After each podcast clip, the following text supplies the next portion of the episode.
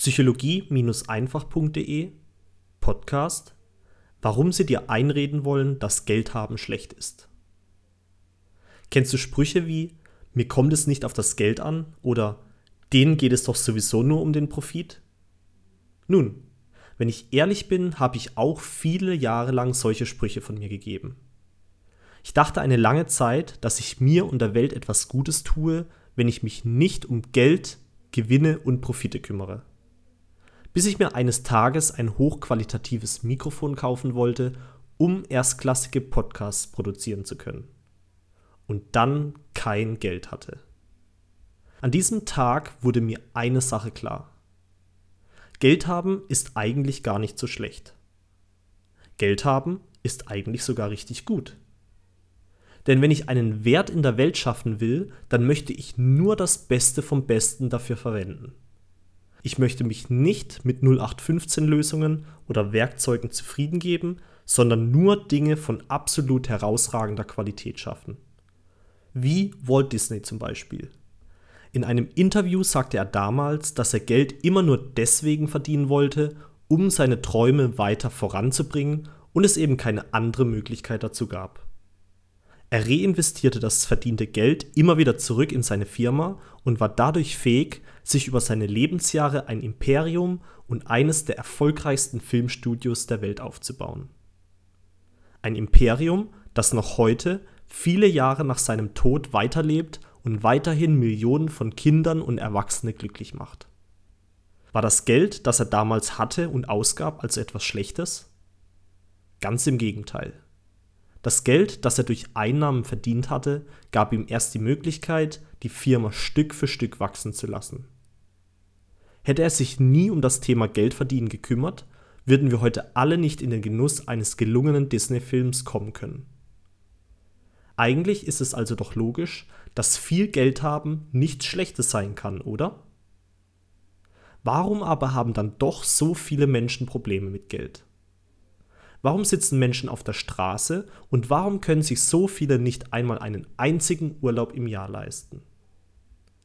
Wie ich in einem früheren Artikel bereits erwähnt habe, hängt alles von der eigenen Denkweise ab.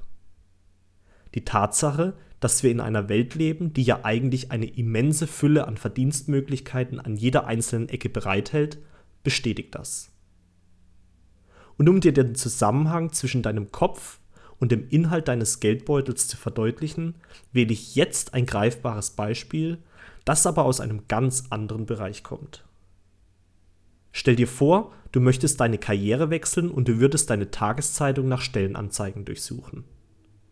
Und stell dir weiter vor, dass du gleich auf der ersten Seite zwei große Anzeigen lesen würdest. Die erste Anzeige würde dir anbieten, eine wilde Rockkarriere zu starten. Du würdest in eine bekannte Band einsteigen, weltweit auf Tour gehen, riesige Stadien füllen und viele, viele tausend Groupies würden dir zu Füßen liegen. Und die zweite Anzeige würde dir die Chance geben, in eine Laufbahn als Politiker einzusteigen. Du würdest dich zu einem zukünftigen Bundestagsabgeordneten ausbilden lassen und würdest dann eine tragende Rolle in der Politik Deutschlands spielen. Für welche der beiden Karrieren würdest du dich entscheiden? Ha, Fangfrage, ich weiß. Die Entscheidung würde dir vermutlich nicht schwer fallen. Doch warum ist es so, dass du dich für den Rockstar anstatt für den Bundestagsabgeordneten entscheiden würdest?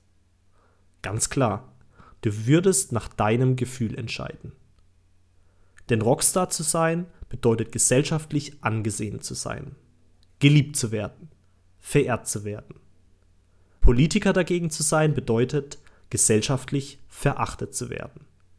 Von den Massen am liebsten gelyncht zu werden. Kommen wir jetzt zurück zum Geld. In unserer Gesellschaft werden genauso wie die Politiker auch reiche Menschen verachtet. Reiche Menschen sind Schnösel. Reiche Menschen sind raffgierig. Und reiche Menschen haben kein Herz. So die Meinungen, wenn du die Allgemeinheit befragst. Tatsächlich ist es aber so, dass wohlhabende Menschen oft genau das Gegenteil sind. Ich persönlich habe schon einige wohlhabende Menschen kennengelernt, die großzügig sind, an das Wohlergehen von anderen denken und in der Gesellschaft echte Werte schaffen, von denen jeder profitiert. Denken wir dabei nur mal an Bill Gates, der mit dem PC die Welt verändert hat. Oder die Aldi-Brüder, die es mit ihren internationalen Supermarktketten geschafft haben, gute Lebensmittel stets günstig anbieten zu können. Wo wären wir heute ohne den PC oder Aldi? Wenn du selbst keine persönlich kennst, dann fehlen dir jedoch diese positiven Erfahrungen mit reichen Menschen. In diesem Fall wirst du dich blind an die Meinung der Gesellschaft anlehnen, die eigentlich überhaupt nicht die Meinung der Gesellschaft ist, sondern lediglich die Meinung, die über die Massenmedien kommuniziert wird. Vergiss das bitte niemals. Das, was Filmproduzenten denken oder in ihren Werken zeigen, muss nicht immer der Realität entsprechen. Sei lieber unabhängig von der Meinung anderer und mache deine eigenen Erfahrungen. Ich persönlich habe meine eigenen Erfahrungen mit wohlhabenden Menschen gemacht und war zutiefst überrascht. Und jetzt will ich auch wohlhabend sein. Selbst dann, wenn mich andere dafür verachten werden. Dein Aljoscha.